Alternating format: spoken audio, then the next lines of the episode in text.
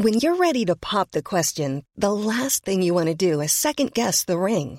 At Bluenile.com, you can design a one-of-a-kind ring with the ease and convenience of shopping online. Choose your diamond and setting. When you find the one, you'll get it delivered right to your door. Go to Bluenile.com and use promo code LISTEN to get $50 off your purchase of $500 or more. That's code LISTEN at Bluenile.com for $50 off your purchase. Bluenile.com code LISTEN. Soit.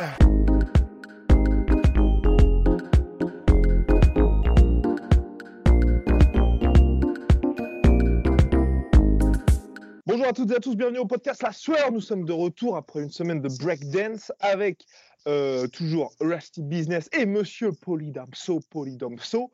Alors messieurs, on va faire le point d'abord sur le boxing game avec le choc du week-end entre Canelo Alvarez, oh Canelo Alvarez et Daniel Jacobs, Daniel Jacobs qui s'est imposé, qui s'est imposé, qui a perdu pardon par décision unanime et Il s'est incliné. Il s'est Oui. incliné. Ross qui est en train de faire la guerre contre le mobilier. Je l'ai eu. Un, un- comment dire, un merde, c'est quoi déjà? Un sidekick mais retourné. Un, bah enfin bref, je l'ai eu. Spinning sidekick. Un spinning sidekick, j'ai fermé ma porte. Voilà, Alors, devant vos yeux. Donc, qu'avez-vous pensé de ce choc qui était bah, à la T-Mobile Arena de Las Vegas Pour ma part, euh, petite session sparring tranquille, Canelo n'a pas forcé.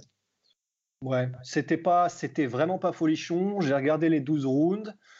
Il y a eu quelques coups qui sont euh, passés euh, flush de Jacobs, mais sinon c'était surtout Canelo qui menait la danse et il était plus sharp, plus rapide, plus, plus technique, euh, meilleur selon moi en tout cas dans tous les domaines. clairement. Mais, euh, mais c'était une purge. hein. C'était vraiment. euh, Bah, moi, je loué soit votre professionnalisme. Je, je vais, je vais avouer, je vais faire un mea culpa. Je me suis barré en cours de route, quoi. Je n'ai pas regardé jusqu'au bout.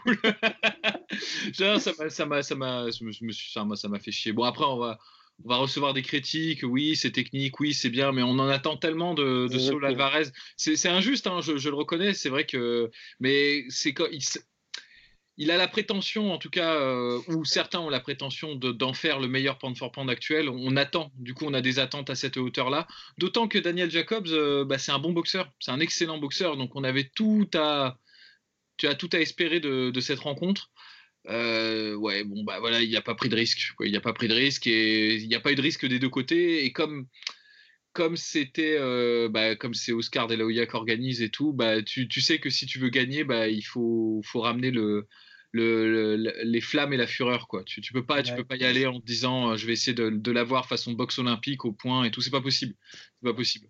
Mais petit regret quand même de Jacobs de ne pas avoir un petit peu plus tenté, parce que c'est vrai qu'avant ce combat-là, on disait aussi a le côté Miracleman, parce qu'il a survécu quand même pas mal à ce fameux cancer des os où les médecins lui disaient qu'il n'allait plus remarcher. Il y avait eu cette défaite à la décision contre Gennady Golovkin, où tout le monde là aussi avait dit le mec est héroïque, et là c'était son deuxième combat contre une superstar. Donc quand tu as 31 ans et que tu as cette occasion en or là finalement contre le tu te dis tu vas peut-être prendre plus de risques, et c'est vrai que lui aussi, les seules fois où il a vraiment touché, c'était au 9e round, il n'y a pas eu de suivi ensuite, ce qui était quand même un petit peu décevant. Ouais, complètement. Et c'est vrai que c'est- si c'est bien, mê- même si donc on se fait tacler sur le fait que euh, c'était beaucoup plus technique, technique que notre compréhension euh, ne pouvait le, je sais pas trop quoi. Certes, peut-être, mais n'empêche que, et je suis d'accord avec vous deux, au niveau de l'engagement, quand tu es le challenger, normalement, euh, ouais, voilà, enfin, t'a- t'a- t'a- t'amènes, t'amènes la poudre, quoi. Tu, tu fais exploser un peu le baril. Et là, c'est, en fait, c'était presque ça qui était frustrant c'est euh, de comprendre euh, au sixième, septième, huitième, huitième round qu'en fait ça, ça n'irait jamais beaucoup plus loin au niveau engagement que ce qu'on a vu. Et euh, ouais, ça fait un peu chier quoi. Mais d'autant qu'en plus, euh, Daniel Jacobs, il avait rien à perdre. Bon, il avait la ceinture IBF, mais on, on s'en- on s'en tape un petit peu. Enfin, Bah, je veux dire, pas c'est- un peu c'est pas- ceinture IBS que tout le monde veut. IBF, Ouais, c'est IBF. Mais, euh, mais non, mais bon, euh, c'est c'est vrai qu'il avait tout à gagner. euh, il- on attendait plus de lui. Bon, après, c'est très commode de dire ça. Euh, c'est vrai que Canelo, c'est un boxeur euh, hors pair. On le, le répète jamais assez, mais ouais, un goût de frustration, quoi. Il y a, il y a- il y a un, un arrière-goût de, de, tu vois, de, il il y a pas eu, on n'a pas eu ce qu'on attendait, quoi. Ouais, Ouais. dommage, dommage, et d'autant plus que c'est ce que je disais à, à notre cher Polydomso quand Rust était parti à la conquête euh, de nouveaux territoires, eh bien que Daniel Jacobs avait man- manqué la pesée contractuelle, donc qui était de 170 pounds, il est arrivé à 173,6 pounds, et il va re- donc recevoir une amende de 250 000 dollars par pound. Voilà. Donc euh, le... je, tiens, à faire une observation pour m'amender, parce que j'ai pas beaucoup de commentaires à faire sur ce, sur ce combat-là. Pour m'amender, euh, je recommande euh, aux gens, au, public la sueur, de regarder le combat de Daniel Jacobs contre Dimitri Pirog. Bon, c'est un combat qu'il a perdu aussi. Bon, c'est pas un cadeau, mais euh, c'est juste parce que Dimitri Pirog, c'est un boxeur euh, excellentissime qui a eu sa carrière qui a été euh, sabrée parce qu'il a eu une blessure au dos, il n'a pas pu défendre son titre, donc il s'est retiré invaincu. Mais j'attire votre attention, c'est un boxeur russe qui boxe avec un style américain un peu à la James Tony, tu vois, il fait beaucoup de, de shoulder roll et tout, et donc il a un style vraiment atypique, il n'est pas assez connu à mon goût. Donc comme là on parle de Daniel Jacobs, bah, je me suis dit qu'on pouvait en placer euh, deux mots sur euh, Dimitri Pirog. Et qui a pris ouais, pour le coup vraiment sa retraite assez jeune. Bien messieurs, maintenant, on va pouvoir parler euh, peut-être un point sur... allez, si ça nous intéresse, hein, quel prochain combat pour Canelo? Bah, moi, je disais, si jamais, après, je ne sais pas si physiquement c'est possible et contractuellement et tout ça, mais Terence Crawford, s'il monte, j'aimerais bien le voir contre Canelo Alvarez. C'est un. Voilà quoi. Si, si Errol Spence, euh, Spencer, bah, c'est ça que j'aimerais voir. et, Monsieur Rust Ouais, tout pareil. J'en sais rien, moi. tout pareil, pas mieux.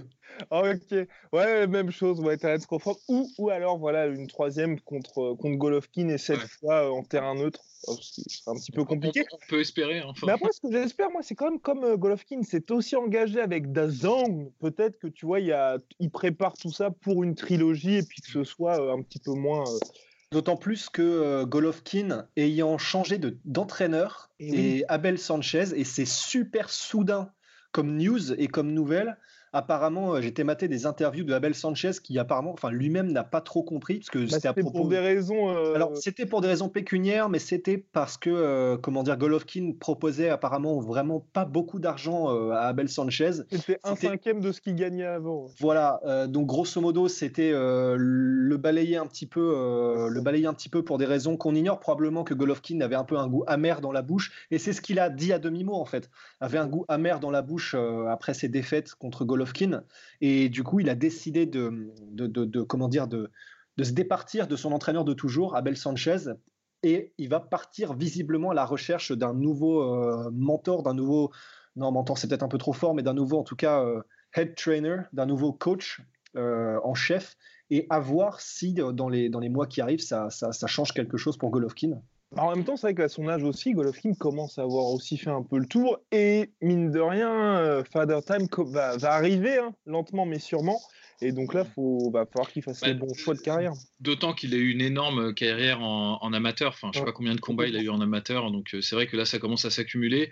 Euh, en plus de ça, comme il a perdu, non, il y a eu le draw du premier et il a perdu le deuxième ça va être difficile, va être vraiment pas ça va être pas facile pour lui de négocier un, troisième match. Pour reprendre les termes de, euh, de, de, Rost, il n'y a pas de puissance 3 euh, ou de puissance 4 dans le monde du combat, je crois. Enfin, c'est comme, comme, ça. Enfin, et faudrait vraiment qu'il y ait un creux et qu'il n'y ait vraiment plus personne, je pense, euh, pour qu'il ah ben Et qu'il écume à nouveau la catégorie et pourquoi pas passer, à mon avis, par Daniel Jacobs encore une fois. Enfin bref, pour lui, ça va être assez compliqué. Bien, il y avait aussi l'UFC, UFC Ottawa, messieurs, avec un main event. Donald Cowboy Cerrone contre Al Yaquinta.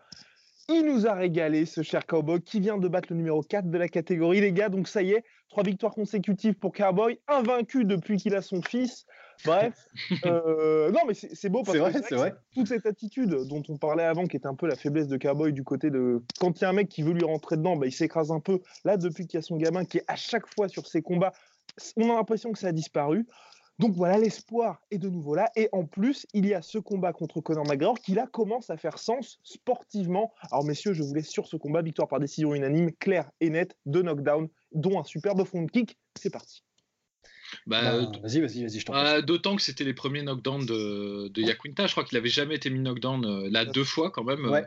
Euh, c'est vraiment, c'était vraiment un beau match. Euh, j'ai bien aimé. C'est dingue de se dire que Donald Cerrone puisse avoir encore une course au titre maintenant, c'est quoi? C'est la troisième, la quatrième, je sais pas. Enfin, c'est ce mec-là, il est passé par des, hauts et des bas dans sa carrière, et il est toujours là.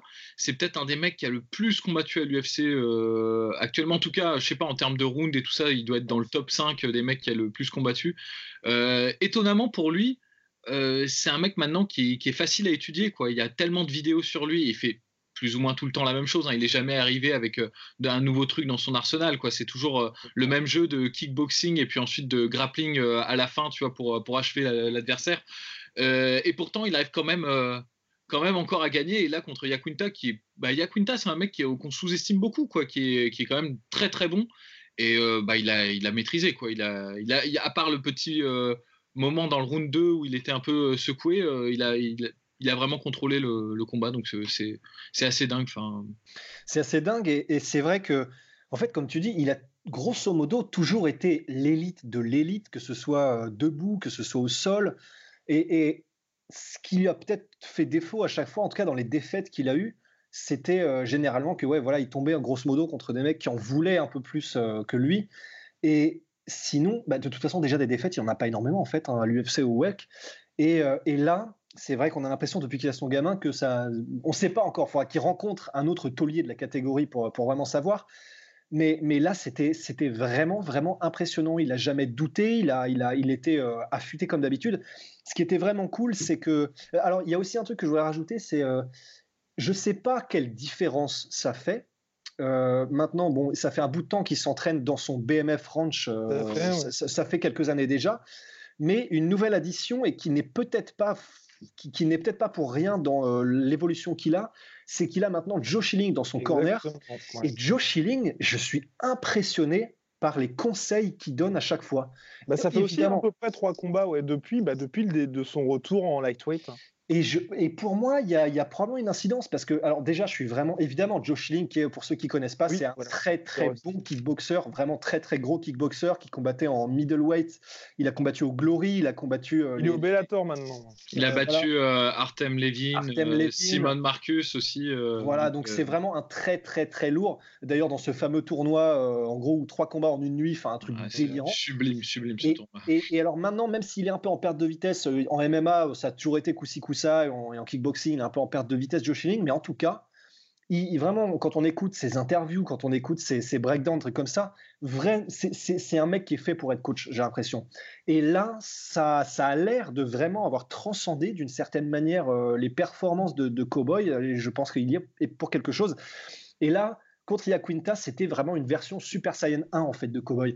Et il y, a, plusieurs trucs que, que Donald Cerrone avait en plus de Ayaquinta. Déjà, honnêtement, euh, même si Yakuta a une très belle boxe et même s'il est classique, mais il maîtrise les fondamentaux, il maîtrisait tous les deux les fondamentaux, mais c'est juste que Cowboy, il avait ce truc en plus d'Yakuinta, tu me dis si tu es d'accord, euh, Polydomso, c'est que il réussissait, il, avait ce skill en plus, c'est qu'il pouvait intercepter euh, Yakuinta. Et en kick, autant qu'en front kick, autant qu'en genou, à chaque fois qu'il a mis les knockdowns, c'était des interceptions. C'est-à-dire que Yakuinta, il est super bon pour avancer, il est super bon euh, pour, euh, comment dire, en contre direct, mais pour ce qui est des interceptions au milieu d'enchaînement, au milieu d'avancée, etc., à chaque fois que Cowboy a fait la différence, j'ai l'impression, dans ce combat, c'était par là.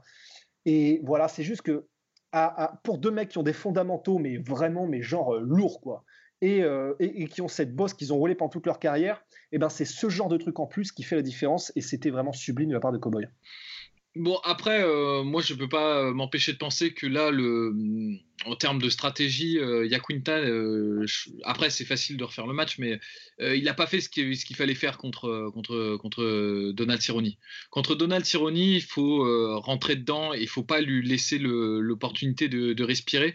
J'ai l'impression qu'à partir du. ou alors, il faut faut feinter, il faut désamorcer en fait ses contres justement parce que Cerrone pendant longtemps le problème qu'il avait c'est que dès qu'on rentrait dans sa distance il était plus gêné par son allonge que tu vois il avait du mal à gérer il, swingait euh, il se faisait contrer toucher euh, à ce moment-là quand arrivait à peu près dans une distance de boxe récemment je crois qu'il y a pas récemment, mais il y a quelques années, il a justement, ce que tu dis, il a rajouté dans son arsenal euh, des interceptions en genoux, des interceptions en front kick et aussi en des jabs pour justement empêcher les, gens de casser la distance. Et en fait, du coup, est, il en découle qu'il y a deux deux stratégies qu'on peut faire contre Cerrone qui ont été faites par des gens qui l'ont battu. Soit tu le colles et tu acceptes de prendre quelques coups euh, au passage pour rentrer, et c'est ce qu'avait fait Robbie Lawler notamment, pour ensuite agripper et rester en fait vraiment en, clinch, parce que étonnamment il n'est pas si bon que ça en fait en, clinch euh, Donald Cerrone. Soit tu fais ce qu'a fait euh, Darren Till, c'est tu feintes pour en fait attirer l'interception, et une fois qu'il a fait l'interception, tu, déroules les coups, tu vois. Et ça mmh. en fait Quinta, il a fait au round 2. Il a, round 2, il feintait, il attendait que le low kick passe ou que le kick passe et puis il rentrait. Et c'est là où il a eu ses meilleurs succès. Je ne sais pas pourquoi, en cours de route, peut-être parce qu'il prenait trop de low kick. Parce, parce qu'en fait, le problème de Yaquinta, c'est qu'il est très, il est vraiment sur ses appuis. Quoi. Il est euh, quasiment. Euh, je veux dire pas accroupi, mais tu vois, il est en position de cavalier, tu vois, genre. Et particulièrement sur sa jambe avant, puisqu'il est penché à chaque fois. Euh. C'est sa technique, en fait. Ça, ça lui sert de ressort pour rentrer quand le mec a, a sorti, euh, a sorti son bras avant ou son bras arrière, tu vois. Et en fait, le problème, c'est que Cerrone lui a mis, je sais pas, une vingtaine ou une trentaine de low kicks. Et même si euh, Yaquinta, et ça, c'est avec tout le respect, enfin, c'est l'énorme respect, qu'on, l'admiration qu'on a dit à Yaquinta, ne l'a pas montré, je pense que ça a dû jouer. Et c'est pour ça qu'en fait, il n'est pas il a stoppé son jeu de feinte et d'in and out parce que ça, à mon avis, ça, demandait trop euh, sur ses appuis. Et là où je suis étonné en revanche, c'est que plusieurs fois pendant le combat, il a réussi à casser la distance. Et en fait, il se replaçait lui-même en distance de frappe. C'est-à-dire, il rentrait, il donnait deux coups, et il ressortait, il se remettait en distance, bah, à la distance de Donald Cerrone. Je ne sais pas pourquoi il faisait ça. Euh, je ne sais pas si c'était, euh, tu vois, inconscient ou j'en sais rien, mais il est jamais, en fait. Il y a plein de fois où il a, enfin, tu regarderas le combat, mais il y a plein de fois où il cassait la distance, il se retrouvait vraiment au corps à corps et euh, il restait pas. Il reculait euh, naturellement, tu vois. Et pareil, parfois, Cerrone venait vers lui et commençait à faire des enchaînements de points. Et au lieu de rester, de, de laisser de prendre peut-être un coup et de rentrer et de clincher, bah, il reculait en ligne droite et il restait en fait au bout de la distance de Donald Cerrone. Donc euh, je sais pas pourquoi ça s'est passé comme ça, j'en ai aucune idée. Probablement il y a des coups qui ont pris, notamment je pense qu'un des coups qui a dû changer la balance, c'est à la fin du round 1 quand il a essayé un single leg, le genou là, qui s'est pris un genou. Je pense que ça, à mon avis, il l'a gardé en tête pendant tout le combat. Il s'est dit, il faut pas trop que je m'approche. Mais en tout cas, voilà ce qui s'est passé. Euh, n'a pas été réellement mis en difficulté sur ses faiblesses pendant ce match-là. Il a pu exprimer ce qu'il sait faire de mieux, ce qui est très très bien, surtout face à un mec contre, comme Yaquinta qui, qui envoie et qui est dangereux euh, de la minute 1 euh, jusqu'à la dernière minute. Mais c'était pas non plus le match-up le, pire pour lui en fait, euh, dans, cette catégorie. Cerrone a d'ailleurs battu son record de frappe significative sur un combat avec, je crois, 170. les gars, vous pensez pas qu'avec cette défaite, finalement, Yaquinta a montré un petit peu ses limites? Parce que c'est vrai que moi, avant le combat, je me disais que ça allait être compliqué pour lui. On sait tout ce qu'il apporte à Lia Quinta. Et c'est vrai que là, top 4 de l'UFC, enfin de la catégorie lightweight, on voit bien que pour lui, viser plus haut, ça va être un petit peu compliqué. Donc vous, vous aimeriez bien le voir contre qui pour la suite à Lia Quinta? En combat de retour bah, c'est vrai que là, sur ces trois derniers combats, donc il a pris Khabib, Kevin Lee et, euh, et Donald Cerrone. la, victoire contre Kevin Lee, elle était claire et nette.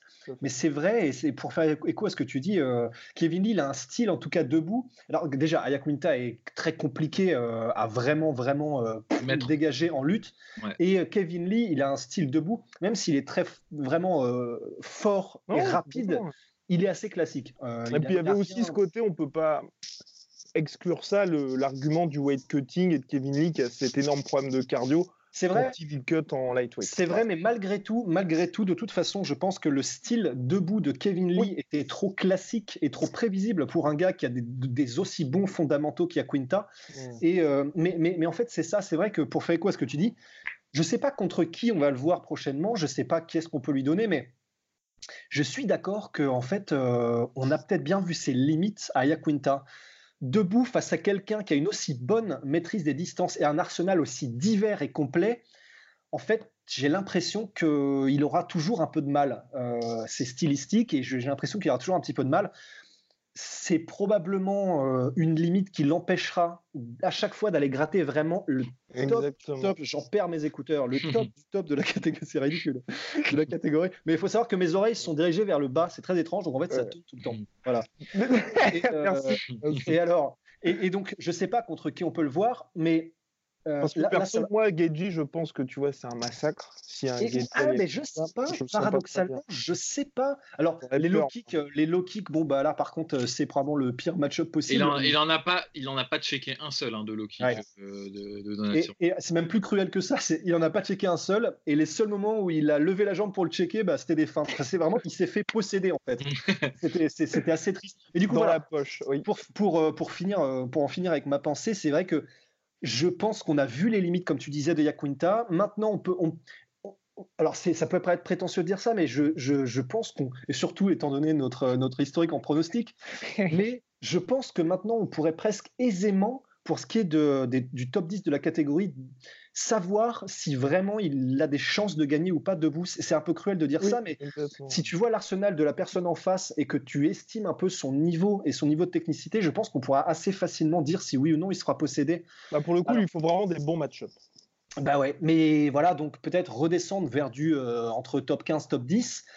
Mais euh, je, je, sais pas, je sais pas. Il y, a des combats, il y a des combats intéressants qu'on peut faire pour lui. Euh, tu, peux le mettre contre Barbossa, contre oui, dire, oui, même contre des mecs qui sont Dan Hooker ou même là, là pour le coup, ce serait une punition.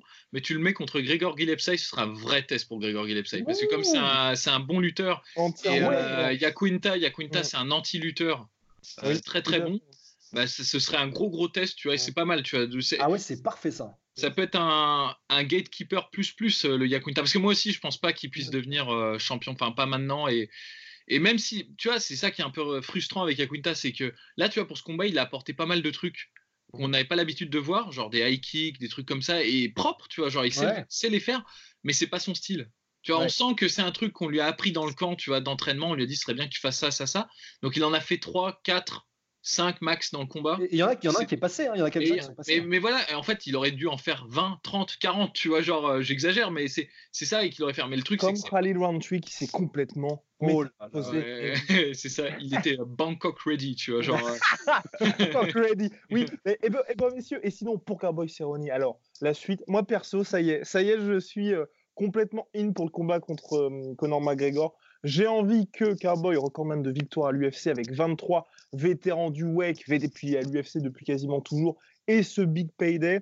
Et en plus, tu vois, maintenant, je pense que c'est clair que sportivement, il va prendre la place de vraisemblablement d'aller à Quinta, donc il sera numéro 4 de la catégorie. Donc sportivement, ça fait sens. Et puis, mine de rien, on peut se dire aussi que je pense que ce sera un combat agréable à voir. Complètement, mais euh, bah, bon, bah, Polydomso, je pense, par sa mine déconstruite et déconfite, bon, bah, dès que ça parle de Connor, et en fait, je suis assez d'accord, j'en ai marre, j'en ai marre de parler de Connor, il revient jamais, c'est chiant, en fait, en parler, ça commence à me faire frire aussi, hein. enfin, franchement, j'en ai, j'en ai, j'en ai ras la casquette un peu. Donc oui, ce serait intéressant, oui, stylistiquement, ce serait cool, mais j'en ai marre. Mais messieurs, il faut être proactif par rapport à toutes les questions qu'on va recevoir. C'est surtout ça, parce que comme ça, nous répondons avant même qu'on nous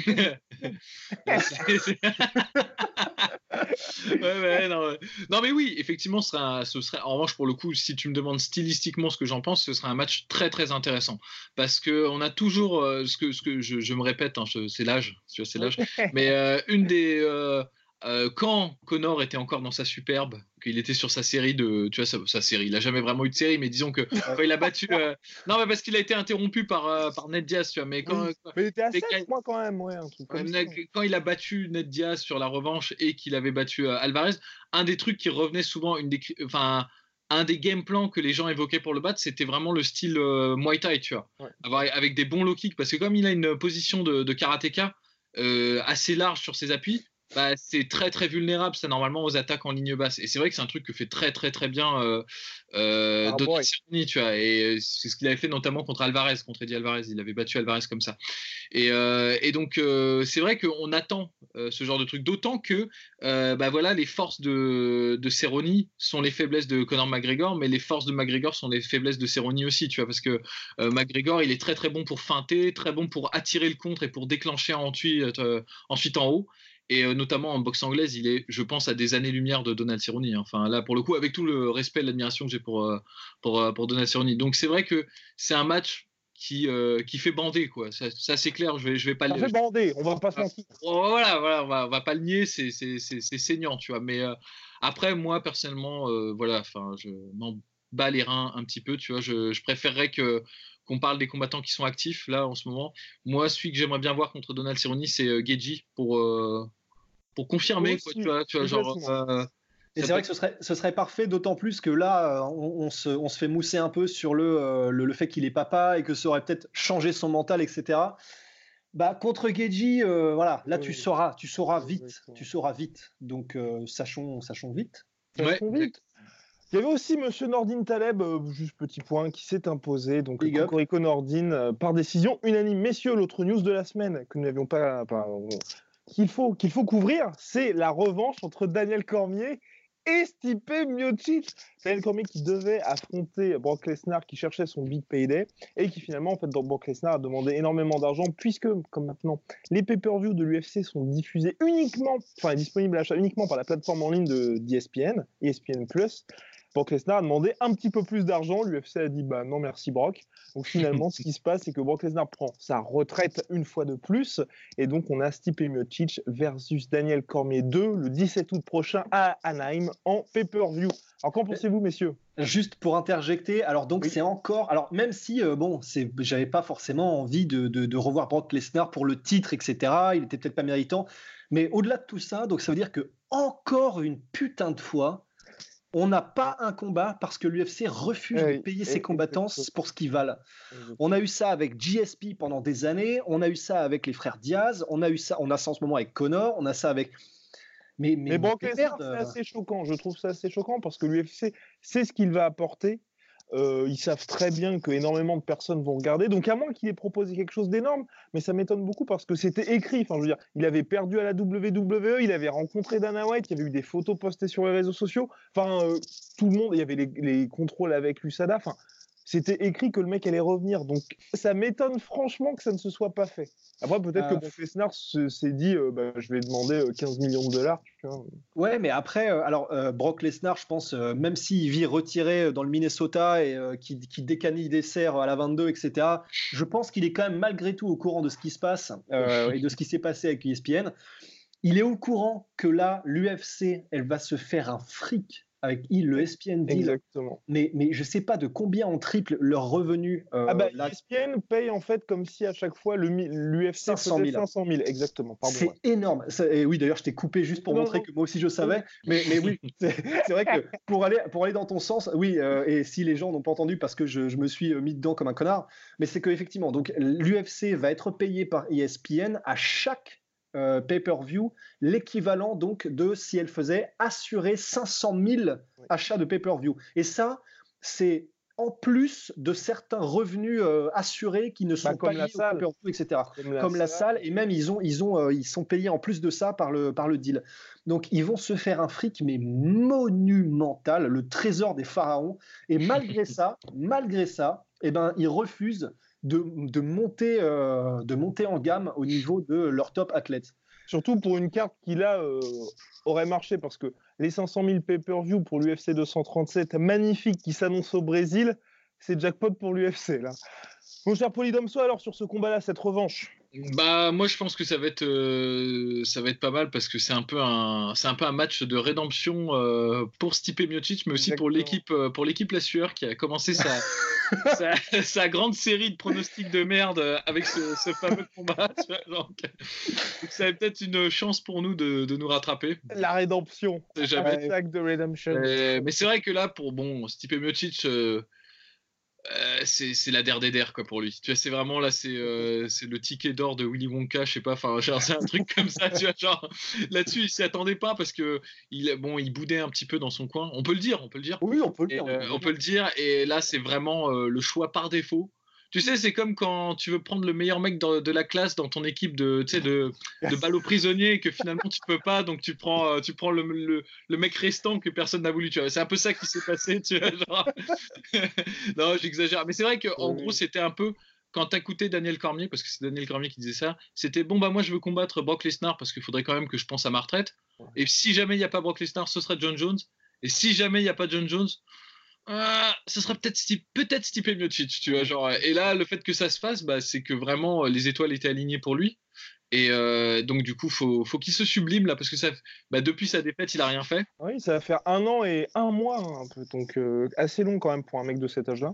Ouais, mais personnellement, j'espère que je t'ai pas coupé dans ta, dans ta, dans ta pensée, Polydomso, mais en fait, il y a un truc qui me fait vraiment peur, c'est que Cormier, de tout ce qu'il a dit jusqu'à maintenant, il a aucun, déjà, il a aucun, il a rien à gagner en fait, hein, là, à, recombattre Stipe Miocic.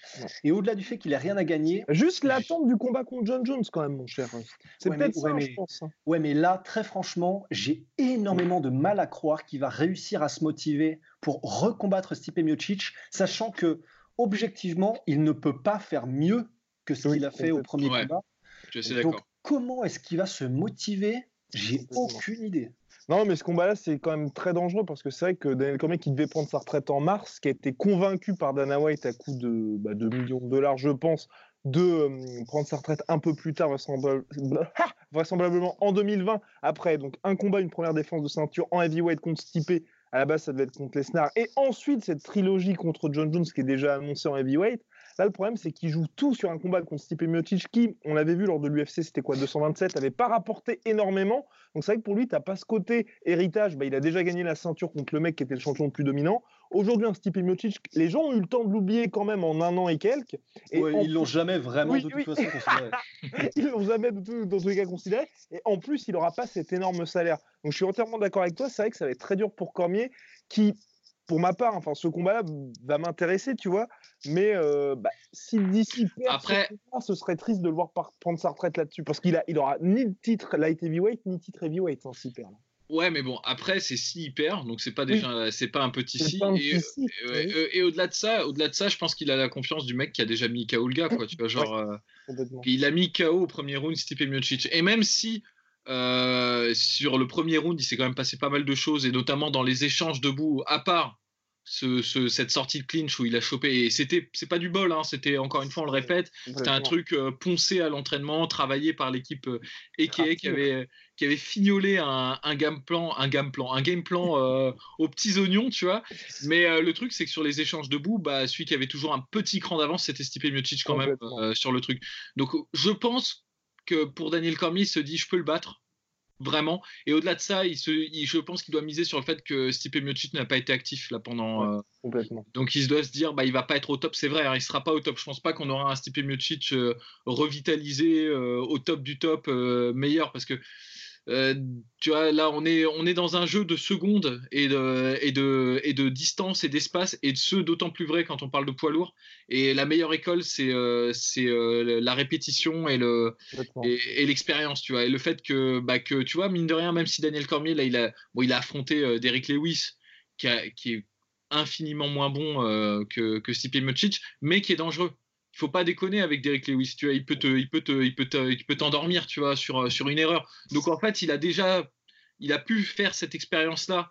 Euh, entre son combat déjà avec, euh, avec euh, Stipe Miocic, donc il a emmagasiné encore un peu plus d'expérience, tandis que Stipe Miocic, là, il, est, il reste sur sa défaite, donc s'il veut revenir, va falloir qu'il regagne sa confiance en lui, qui et il revient contre le mec qui l'a mis KO au premier round, donc c'est très très compliqué pour lui de revenir, je pense. Mais je pense que cette pause lui a fait quand même un peu de bien parce que c'est vrai que ce petit Stipe, il avait, il avait enchaîné quand même entre janvier et juillet, enfin ancienne Ganou pendant 5 rounds qui lui avait quand même causé pas mal de dommages, plus ensuite cette euh, commotion assez violente contre Daniel Cormier. Donc c'est vrai que je pense pour lui aussi se reposer un petit peu après tout ça. Je suis entièrement d'accord avec toi, Polydomso, c'est vrai qu'il lui faudrait du rythme et tout, et puis surtout un an, c'est quand même énormément long.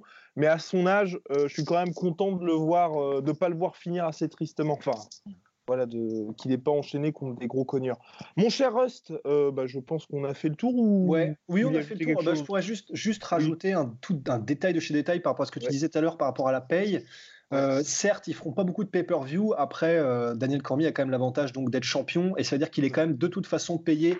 Il me semble que c'est flat 500 000 et c'est peut-être même plus maintenant. Ouais, c'est plus, oui. d'ici à mon avis, il va, il va bien gagner donc, sa donc, donc, euh, juste tout ça pour dire, c'est peut-être aussi ça rentre dans la balance pour est-ce que je reviens ou pas?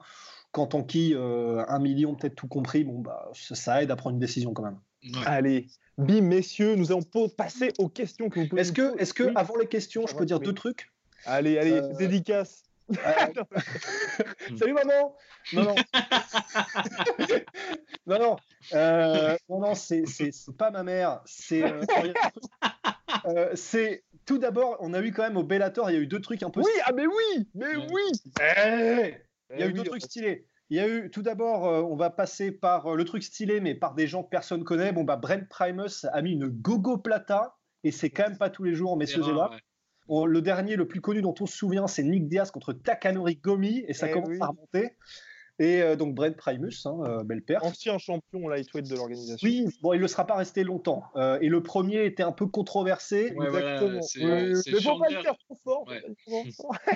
voilà. Et le, deuxième truc, c'est si vous suivez la page Facebook La Sueur, vous le savez, puisqu'on l'a partagé en priorité, en priorité, on l'a partagé en tout cas. Oui, c'est Raymond Daniels qui a mis un KO. Personnellement, j'avais encore jamais vu ça de ma vie.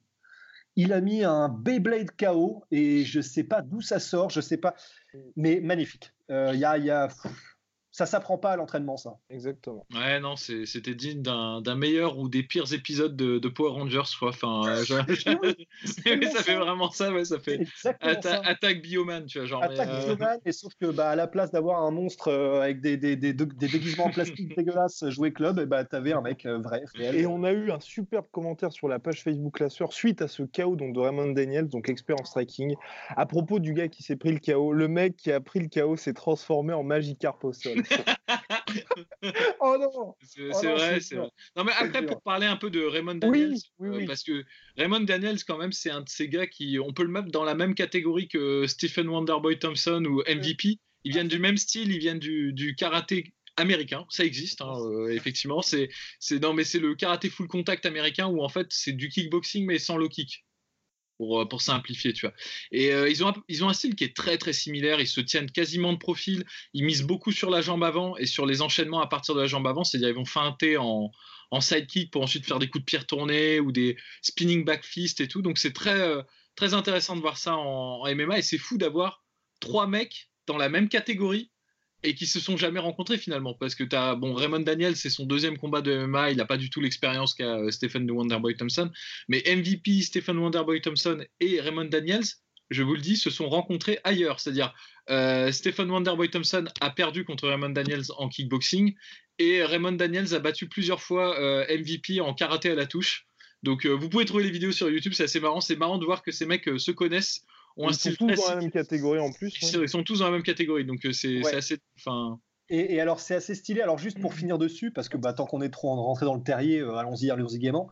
C'est alors il y, y, a deux trucs. Alors déjà, vous, là, si vous nous écoutez, euh, faites pause sur la vidéo, regardez la fin bien sûr, mais faites pause d'abord et allez regarder un highlight de Raymond Daniels, tout simplement parce que des chaos comme ça là, où tu as l'impression que c'était pas possible, à part dans un Tekken, il en a à l'appel en fait. Mm. On pense au Glory euh, contre François Hambang où il a mis un double kick, mais absolument, mais ouais, bah, voilà, tu, c'est hors de ce monde.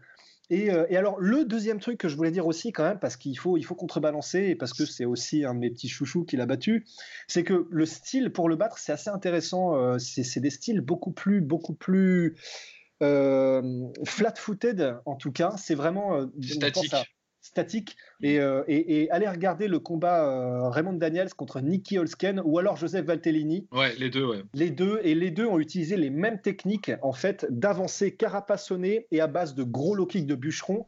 Et euh, ben, il a, ils ont utilisé sensiblement la même stratégie que Anthony Pettis contre Stephen Wonderboy Thompson. Absolument. Et, la boucle est bouclée, tu vois. le nœud de Moebius. ouais, c'est exactement ça. Mais en tout cas, après Raymond Dennis, ce qui serait intéressant de voir, c'est qu'il est champion aujourd'hui donc du Bellator kickboxing en welterweight. Enfin, j'espère qu'ils le mettront, tu vois, contre des adversaires assez abordables en MMA pour quand même qu'ils nous régalent de highlight parce qu'à 39 piges, hein, c'est vrai qu'on sait bien qu'il pourra pas se battre contre la crème, surtout en welterweight au Bellator. Mais bon, nous régaler comme ça de temps en temps, ça fait toujours bah, plaisir.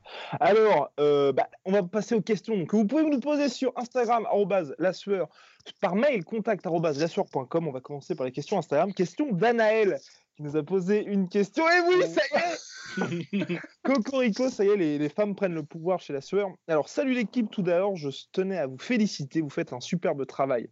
Ma question est la suivante. Cub Swanson est le genre de combattant à flirter avec le haut de la catégorie sans jamais l'atteindre. Les années passent, il a enduré pas mal. Il en a enduré pas mal. J'aimerais bien avoir votre avis sur ce que vous pensez de lui et pensez-vous qu'il pourrait encore surprendre, même s'il n'a plus grand-chose à prouver. S'il venait à gagner cette nuit contre Burgos, bon bah manque de bol, hein, il a perdu. Euh, décision. décision. Merci Rust. Peut-il avoir, euh, quel avenir peut-il avoir dans la catégorie? Merci pour votre travail et pour votre réponse. Merci Annelle pour la question. Top Ross, c'est parti. Bah, Cub Swanson, il a, il a plus rien à prouver. Euh, alors, ça va être un peu cruel ce que je vais dire, mais bah, il a pas, il a, il a peut-être encore quelque chose à prouver dans le sens où finalement, il n'a jamais été vraiment au top du top en fait. Alors, euh, il a été, il a été longtemps hanté par ce euh, putain d'oreille de merde. il a été longtemps hanté. Resté hanté par ses écouteurs. mais c'est mes oreilles, j'en ai marre. Euh, alors, il a été longtemps hanté par ce double genou de José Aldo, en fait, qui en, je crois, c'est 9 secondes ou une, connerie comme ça. et euh, même s'il a une carrière, il est tout le temps resté au top. Hein. Il a été, là, je, ne sais plus s'il est encore. 5 depuis ouais, voilà. Hein. Il est encore dans le top 5 aujourd'hui? Euh, Peut-être pas. Peut-être pas. En tout cas, top 10. Et donc, ça fait déjà des années et des années qu'il est dans le top 10. Mais mais il n'aura jamais eu son title shot et il n'aura jamais vraiment. C'est pour ça que je dis qu'il a pu en approuver. C'est vrai, c'est un combattant, c'est un combattant extraordinaire et il aura, il aura eu des guerres, mais des guerres contre Do Choi, des guerres contre. Il aura eu des combats incroyables. Euh, tout le monde le connaît. C'est un vétéran très respecté, mais il n'a pas non plus. Euh, il, ne fait pas partie des meilleurs, en tout cas, de tous les temps de cette catégorie. Et, euh, moi, je trouve ça un peu triste pour lui parce qu'il a, eu, il a eu une montée, à un moment donné, un vrai pic où il aurait pu avoir ce title shot. Et je ne sais plus quelle a été sa défaite et contre qui il a perdu, mais, il n'a jamais pu avoir ce title shot qui, normalement, même si tu n'es pas champion en MMA, avoir un title shot, c'est le tampon sur le fait que tu as été un des meilleurs et il n'a même pas eu ce tampon.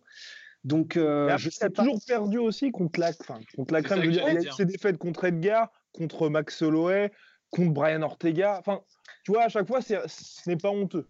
Non, c'est jamais honteux, mais, euh, mais voilà, je, tout ça pour dire, et je vais te laisser la parole, Polydomso, mais tout ça pour dire que qu'est-ce qu'il peut faire dans cette KT aujourd'hui? Ben, J'ai l'impression que le poids des années commence à se faire un peu sentir et que euh, vraisemblablement, à moins d'une résurgence, mais je ne vois, pas, je vois pas ça se profiler, à moins d'une résurgence où il aurait son title shot euh, et il reprend un run, eh ben, je pense que ça va probablement. Parce que Shane Burgos, c'était, c'était quand même assez symbolique. Hein. C'est un jeune qui est sur, la, sur une pente ascendante.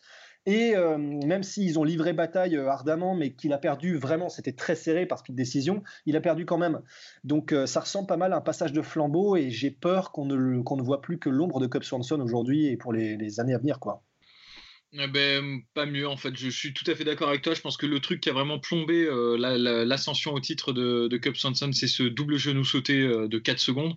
Parce en fait, c'est horrible parce que ça devrait pas te t'handicaper un truc comme ça parce que c'est un accident. Ça ne préjuge pas de tes capacités de combattant. Tu peux te prendre un KO comme ça en 10 secondes, ça arrive surtout dans les débuts, surtout face à José Aldo, tu vois. Et, tu vois, et le truc mine de rien, c'est qu'à chaque fois que le mec est entré dans la discussion et tout, on se dit ah c'est qui ce mec? Ah oui, le mec qui s'est pris un KO en 4 secondes. Donc ça l'évacuait alors qu'en fait le gars était vraiment méritant, tu vois. Ça c'est ça c'est sûr.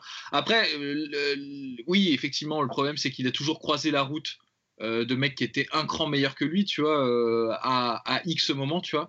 Et surtout, moi, le truc, le problème que j'ai avec euh, c'est qu'il a jamais amélioré son jeu, quoi. C'est-à-dire arriver avec tout. moi, j'adore hein, il est super divertissant à regarder, et puis c'est un mec, ouais, il est dans. Il est pérennial top 10, tu vois, ça, c'est clair, tu vois. Mais le truc, c'est qu'en fait, c'est c'est comme Jeremy Stephens, c'est comme tous ces mecs-là. C'est en fait, ils ont, ils posent une question, une énigme, euh, létal à pas mal de gens. Si tu sais pas y répondre, c'est que tu n'étais pas prêt. Si tu y réponds, bah là, on peut commencer à discuter de choses sérieuses pour toi, tu vois. Mais euh, lui, en fait, il n'a pas amélioré son game, tu vois. Il n'a pas, il a pas commencé à, mûrir sur ses défaites. Et euh, tu vois, il n'y a pas eu de. Il y a des combattants comme ça, ils ont un, un tournant, tu vois. Genre, ils ont genre une ou deux défaites. Regarde, on parlait de Justin Gagey, par exemple, tu vois, il a eu deux défaites. On, dirait qu'il a, on, a l'impression en tout cas qu'il a amélioré quelque chose, tu vois. Et, euh, et pareil, tu prends euh, par exemple euh, Max Holloway. Au début de sa carrière, bah, il était un peu chien fou et tout. À partir du moment où il s'est discipliné, ça a été une machine à tuer, tu vois. Genre, il était inarrêtable, tu vois. Cap Swanson, pareil, c'était un peu un kamikaze. Hein. Il y a pas mal de fois où techniquement il est, il est au-dessus, mais il va se lancer dans des brawls. Et c'est pour ça qu'on l'adore, tu vois. Mais c'est aussi ça qui l'a un peu retenu à aller vraiment euh, au top du top du top. Tu vois, typiquement, euh, son combat contre Ortega, c'est ça, c'est qu'il y a des moments où il domine debout, il va rentrer, il va, va tenter des takedowns et tu dis, mais pourquoi en fait? Enfin, genre, euh, c'est pas nécessaire, tu vois, et c'est toujours le truc qui lui a manqué, tu vois. Et là, je pense que, bon, moi, personnellement, je pense que c'est trop tard. En plus, il est dans une KT qui est très compétitive quand même. Où tu bah, il peut toujours demander des conseils à son coéquipier TJ Dillashaw pour lui donner des trois oui, certes. Mais c'est vrai, et pour, finir, et ce que, sur ce que tu disais, Polydomso, ça, ça me rappelle énormément ce que disait Georges Saint-Pierre, c'est un champion, c'est pas nécessairement celui qui est le meilleur dans toutes les disciplines, c'est celui qui prend les bonnes décisions au bon moment. Et finalement, même si ça tient pas nécessairement que à ça, ce que tu viens de dire, tu vois, ça me rappelle vraiment ça. C'est ce qui, c'est un jeu de détails à ce niveau-là de compétition et de compétence. C'est un jeu de détails Et le fait que c'est vrai, il prenait peut-être pas les meilleures décisions au meilleur moment, et eh ben c'est ça qui fait que visiblement il a peut-être pas gratté le top du top et, elle est, et il n'a pas été au titre quoi. Mais bon, on, est, on, chipote, on est extrêmement sévère. Il a une carrière euh, qui est euh, admirable, hein, ah, ça clair. Hein, et ce que vous dites, moi, me fait penser exactement à, ce que disait Forrest Gump. Enfin, la mère de Forrest Gump, la vie, c'est comme une boîte de chocolat. non, bref. Passons à une deuxième question Instagram, messieurs. Euh, on va prendre ensuite une question pour éviter que ce podcast-là fasse un peu plus d'une heure. Alors, question d'Ozas sur Instagram. Salutations, exact, comme ça se prononce exactement. J'espère que vous allez bien. Quel serait le combat? Vous n'en choisissez qu'un seul, messieurs, qu'un seul. Il va falloir prendre des risques. Euh, quel serait le combat le plus attendu pour vous en 2019 il nous a donné quelques indices, hein, Khabib versus Dustin ou Robert Whittaker versus Adesanya, mais vous choisissez celui que vous voulez, messieurs. Alors, que lequel pour vous est le plus attendu de 2019 Eh bien, eh moi, ah, je vous en Non, non, non, non, non t'étais parti, t'avais été en avant comme ça. Ah, bien pour moi, euh, c'est celui qui va y avoir euh, la semaine prochaine ou dans deux semaines, où j'attends vraiment, c'est Douglas Lima contre MVP. J'ai vraiment envie de voir ce combat-là, parce que bah, la carrière de MVP va être en jeu, et je sais que ça va être somptueux. Et je, n'en peux plus d'avoir ce combat-là, parce que clairement, les, enfin, on va savoir, comme dirait mon cher Rust, qui est qui. Et là, pour le coup, voilà, on va. Parce que soit euh, MVP va se faire rouler dessus, mais rouler dessus, enfin, je pense que plus personne ne nous posera de questions sur lui. Ou alors il va surprendre tout le monde. Et voilà, j'ai vraiment envie de voir ce combat-là. Voilà. Euh, génial. Moi, c'est perso, euh, c'est pas du tout, c'est pas un match qui a une véritable importance dans le dans la marche des choses, tu vois, mais c'est Origuchi contre Caldwell 2. Oh là là là. Au Bellator. Parce que j'adore Origuchi, j'ai envie qu'il soit plus connu, j'ai envie qu'il gagne, j'ai envie que qu'il ait sa revanche contre Demetrius Johnson. C'est un combattant que je suis et j'ai vraiment envie de voir ce combat. Ouais, et euh, pour moi, ce sera. Alors, je ne sais pas si ça aura lieu en 2019, mais depuis leurs échanges Twitter, là, euh, il y a quelques heures, je commence à me chauffer, mais à un point. C'est Adesanya Romero. Ah, yeah! Oui, ouais, là, ça, je ne sais pas ce que ça donnera, je ne sais pas lequel des deux va mourir mais j'ai très envie de savoir. Ah, Romero doit mourir. Hein. oh, oh, là là Lit oh, La blague Arte, trop stylée, putain. Prime Time Polydome Soul, la blague ah ouais. Et ben oui, oui ben super, super. 25 ans à regarder des films de merde, ça finit par payer. Hein, c'est avec Jet Li celui-là, c'est ça? C'est ça. Exactement. Nous n'avons pas mieux. Euh, petite, oui, petite nouvelle, messieurs, je ne sais pas si vous êtes au courant. TMT, euh, donc euh, bah, euh, Mayweather, donc Japan, va organiser en combat Takeru contre Tenshin Nasukawa.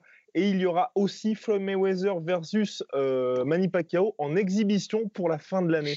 Voilà, c'est dit. C'est que ce bordel Et eh bah c'est, bah en fait, ce, ce, qui se passait au Rising, c'était annonciateur donc de TMT qui se lance là pour de bon au Japon et avec Mayweather qui va faire des exhibitions et qui va en profiter pour faire des, des petits combats. Donc le Takeru Tenshin, on, on est salement sur le coup. Hein, ah ouais, ouais, ouais, carrément. Ouais. On mais attends, juste pour Polydomso, il... je pensais pas que c'était dans la même catégorie de poids les deux. Si, si, si, si. si, si, si, Ils, sont, dans la même catégorie. Hein. Ils devaient même se rencontrer à une période et ils l'ont pas fait, mais. Euh, D'accord. Ils sont dans la même catégorie. Donc ça, ça va être. Euh, Grand. Grand, ouais. Bon, ça va être grand. Alors, messieurs, on a une question sur Elias Théodoro. Je pense qu'on peut s'en passer. Hein oui, si ce n'est de dire que c'est un des seuls, euh, un des seuls combattants euh, au monde, je pense, qui fait euh, ring, ring guy. C'est-à-dire que à Invicta, ah oui, le mais championnat 100% féminin de MMA, eh ben lui, il fait l'équivalent de ce que font. ouais, voilà. Non, alors il fait pas les rounds, je crois. Il fait uniquement les pesées. Et quand les filles vont faire des stare down dans les pesées, et eh ben lui, il est torse nu derrière et il exhibe son corps. Donc euh, voilà, il faut le savoir. Et puis il tombe des showtime kicks euh, avec un timing euh, légendaire. Donc la question donc de Captain Cook qui était salut équipe, j'ai une question pour vous sur Elias Theodorou. Pour moi, ce mec est une énigme. Je le vois boxer et je trouve son style dégueulasse. Il fait des erreurs, il fait des erreurs monumentales du genre ah ben voilà, kick avec un tour sur lui-même en garde basse, une faible puissance, une anglaise quasi inexistante et pourtant il gagne. Un palmarès de 17-2, donc 7-3 à l'UFC, c'est euh, enfin dont à 7-3 à l'UFC, c'est incompréhensible. De mon point de vue, la plus grosse force de Teodoro est que ses adversaires le sous-estiment, qu'il le fait entrer dans un faux rythme de combat avec sa nonchalance et qu'il gagne au point. Mais quel est votre point de vue? Merci les gars, vous êtes remarquables. Oh merci beaucoup. Ben, ça fait plaisir. voilà moi, je tiens à dire que je suis tout à fait d'accord avec lui. Je trouve qu'ils sont insupportables à regarder ces combats à Elias Teodorou. Euh, et bon, je sais qu'on dit toujours il faut, faut, respecter. On respecte, on admire à fond les combattants, mais juste esthétiquement parlant, ça, ça pique les yeux de, de, de, le regarder combattre. Et je pense que c'est ça sa force aussi, c'est que il est trop, trop unorthodoxe, awkward. Enfin, je sais pas comment le dire en, en français, tu vois, mais euh, imprévisible, mais imprévisible, ça traduit pas bien ce que ça veut dire awkward. Il est bizarre dans sa façon de combattre. Il n'est pas conventionnel et en fait, il fait des choses que les gens ne font pas. Et en fait, tu sais, quand tu t'entraînes euh, avec des gens qui, attaquent académiquement parlant et tout, tu t'habitues à un certain rythme, à une certaine façon de faire, à un certain timing dans le fait que tu déclenches tes coups et tout. Et donc, du coup, dans ce jeu-là, tout va trop vite et tu mises beaucoup sur ton anticipation. Et c'est une anticipation, c'est pas euh, les Jedi, euh, tu vois, genre euh, la force. C'est en gros, à force d'avoir répété en sparring avec genre des centaines d'heures de sparring, bah tu vas reconnaître un mouvement et tu vas t'adapter sans même y réfléchir. C'est la mémoire musculaire et, c'est ce que tu bosses, tu vois, dans un gym. Sauf qu'il y a personne qui boxe comme Théodorou. Donc quand lui va te faire un jab dégueulasse et qui va enchaîner sur un, un coup de pierre tourné à ta cuisse, tu vois, mais genre complètement euh, à la ramasse dans le timing, bah, tu vas être surpris. Et en fait, pour ceux qui font un peu de boxe, c'est un peu comme quand tu spares avec des débutants. Tu sais jamais quand est-ce qu'ils vont frapper, tu essayes de t'adapter et tu te fais mal tout seul, tu vois. Et moi, je pense qu'en gros, bah, il y a un peu de ça avec Elias Théodorou, sauf que bon, c'est un athlète professionnel, donc il, il envoie quand même, et il n'est pas mauvais au sol non plus, il a des qualités, tu vois. Mais debout, je pense que c'est ça, c'est qu'il est vraiment, euh, tu vois, genre trop bizarre, un peu comme euh, Vettori, tu vois. Vettori, quand il avait combattu euh, Adesanya, bah, il l'avait touché plusieurs fois et tu sentais qu'Adesanya était genre non, mais normalement, ça ne me, touche pas, ça, tu vois, c'est pas normal, tu vois. Et je pense que c'est un peu ça, euh, Théodorou, tu vois. Enfin... Ouais, il y a ça, il y a, y a aussi peut-être, alors vraiment là, c'est pas du tout sûr et certain, c'est quelque chose que je lance comme ça, mais euh, de la même manière que l'UFC a, il y a quelques jours, signé euh, Amir Ali Akbari, euh, le lutteur iranien, qui. Chargé comme jamais. Voilà, qui a été chopé plusieurs fois pour stéroïdes, parce que c'est un lutteur professionnel pour l'Iran. et à mon avis, je ne vois pas comment ça peut être autre chose que le fait que ce mec-là a 1,5 million de followers sur Instagram. Non, mais il est bon, il est bon aussi. non, il est bon. non, non, non, il est très bon. Il est très bon. Entendons-nous bien. Il est très bon. Il n'a perdu professionnellement que contre Mirko Krokop. Et très bien perdu d'ailleurs. Hein. Oui, c'était superbe. C'était la finale du Rising du tournoi. Ouais. Voilà, oh. c'était superbe. Après, là, je trouve que c'est juste un peu bizarre que l'UFC signe ce gars-là avec euh, tout ce qu'elle fait avec l'USADA et tout ça. Et le mec, euh, visiblement, euh, voilà, il non, mais c'est pas, c'est pas visiblement. Il a été banni euh, des Jeux ah Olympiques et tout. Ah genre, il a été banni, et c'est pour ça que hum. il est chargé, et ça, ça fait juste bizarre que l'UFC le signe, si ce n'est qu'il est extrêmement, extrêmement populaire dans son pays d'origine, et que ça peut peut-être amener à de nouveaux marchés pour l'UFC. Là, c'est pas, c'est vraiment une hypothèse que je lance comme ça, mais Théodorou, bah, c'est pareil. En fait, il est, il est relativement suivi sur les réseaux sociaux. Il fait ses trucs de ring guy euh, au Invicta. Il est canadien. Il est beau gosse. Euh, il n'a pas beaucoup de défaites et euh, beaucoup de victoires. Donc même si son style n'est un peu un orthodoxe, eh ben euh, voilà, c'est quelqu'un qui est relativement populaire. Donc, donc peut-être qu'il, je sais pas, peut-être qu'il le, qu'il le garde au chaud. Exactement. Affaire à suivre, en tout cas, c'est cette catégorie heavyweight, on en parle à chaque podcast, qui a aussi besoin de 109. Alors, messieurs, bah oui. Non, non, non, non euh, Ali Akbari. Ah, ah oui. Et moi, je trouve ça juste dommage qu'ils aient signé euh, Ali Akbari, tu vois, alors qu'ils auraient dû signer euh, Anton Moldavski, le gars qu'il avait rencontré en demi-finale, qui aurait dû gagner. Honnêtement, il s'était fait voler au Rising. Ah, et maintenant, il est, il est au Bellator en poids lourd et c'est un tueur à gage, le mec. Il est, il est excellentissime. Bon, il n'est pas aussi impressionnant physiquement que Ali Akbari, mais euh, c'est un tueur. Quoi. il fait partie de l'équipe euh, Nemkov, euh, Moldavski, la team Fedor. La Fedor team, là. Ah, il laisse tomber, quoi. laisse tomber. Affaire à suivre. Bien, alors, question, dernière question, messieurs. Ah. va falloir. pardon? Non, je, excuse-moi, enfin, aucun intérêt. Je, pensais que tu avais un laser dans la main, mais non. D'accord. Bref, alors, question de Sarah sur, par mail. Donc, Sarah.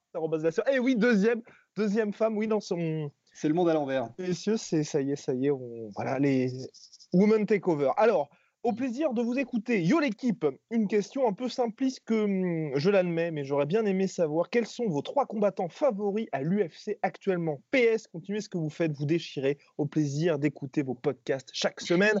Alors messieurs, c'est parti, va falloir faire le bon choix et c'est donc euh, les combats actifs, enfin les combattants actifs. Oh putain de merde. Hein. Ah bah il, en, il en faut trois. Bah, moi, je, euh, alors comme ça, tu vois, qui me vient à l'esprit, tu vois, comme ça, et c'est sûrement susceptible de changer. Rafael Dos Anjos, Justin Gagey, euh, José Aldo.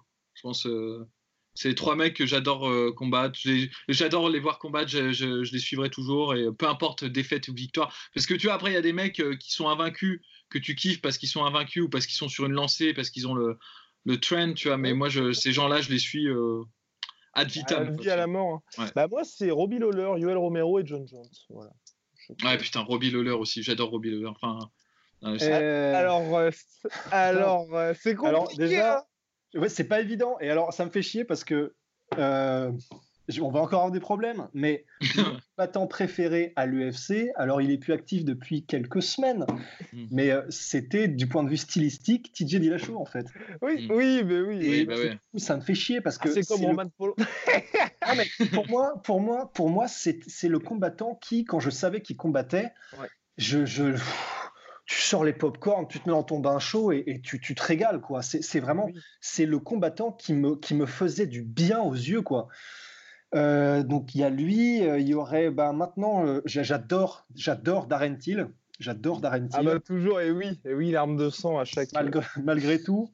Et le dernier combattant, c'est peut-être, peut-être John Jones. Je sais qu'il y en a d'autres que je préfère au niveau du style, etc., mais que j'aime regarder. Donc ce sera John Jones comme ça pour aller vite. Il se passe quelque chose à chaque fois bien, messieurs. Bah, à la semaine prochaine, on prépare. Est-ce qu'il y a des choses intéressantes cette semaine? Pas tellement. Voilà. à la limite, non, pas tellement, je veux dire, dans ce qui se passera sur la sueur, hein, sur la chaîne La Sueur, pardon. Oui. Ah, sur la chaîne, je sais pas. Mais en tout cas, si, un truc intéressant qui va se passer cette semaine et qui, qui, qui n'est pas du MMA ni de la boxe, mais il va y avoir demain oui, un, Un, un, match de lutte d'exhibition entre légendes de légendes de la lutte. Donc il y a Ben Askren, qui est une archi-légende de la lutte, et Jordan Burroughs, qui est lui-même euh, dans, dans, son bon toujours droit. en euh, activité au Madison Square Garden, ça va être somptueux. Et on parle de multiples champions du monde qui sont également de multiples Olympiens et qui vont se rencontrer pour un match d'exhibition. Après, normalement, Jordan Burroughs devrait s'imposer assez tranquillement, mais si, et là c'est pour ça que moi ça m'intéresse, si Ben Askren arrive à lui donner un peu de mal, ou même si par miracle il arrive à s'imposer, là clairement, euh, bah, je serais complètement sur le cul. C'est vrai, ça me rappelle beaucoup euh, ce moment où il y a quelques années, Nick Diaz était censé affronter. Euh, oh merde, j'ai oublié son nom, mais un, un archiponte aussi en jujitsu, et ça s'était pas fait pour des questions un peu, un peu bizarres. Mais là, Ben Askren, alors euh, si Ben Askren était encore en activité au niveau olympique, il aurait toutes ses chances. Hein. Quand on dit Jordan Burroughs devrait s'imposer, c'est pas du tout parce que Ben Askren euh, est un est un est un mécréant. Ah il n'a euh, plus le niveau. C'est juste qu'il est plus dans le game. Exactement. C'est juste que maintenant il, il, est obligé parce que c'est un combattant de MMA de diviser son temps entre bah, les pratiques de boxe, les pratiques de sol, etc. Et enfin jujitsu et donc euh, qu'il ne peut plus passer autant de temps à l'art de la lutte la plus pure euh, comme le fait en ce moment encore Jordan Burroughs.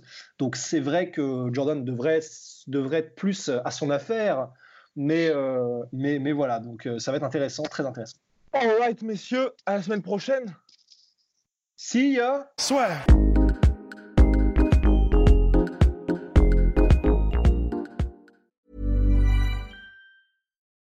Join us today during the Jeep Celebration event. Right now, get 20% below MSRP for an average of 15178 under MSRP on the purchase of a 2023 Jeep Grand Cherokee Overland 4xE or Summit 4xE.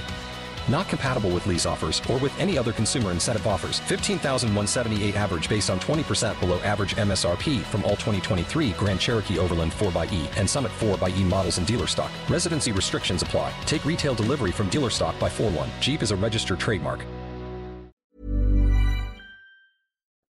Et voilà, c'est la fin de votre épisode du podcast La Sœur. Si ça vous a plu, n'hésitez pas à nous mettre les 5 étoiles sur Apple Podcast ou sur Spotify. Vous pouvez aussi nous laisser un petit commentaire, ça nous aidera beaucoup.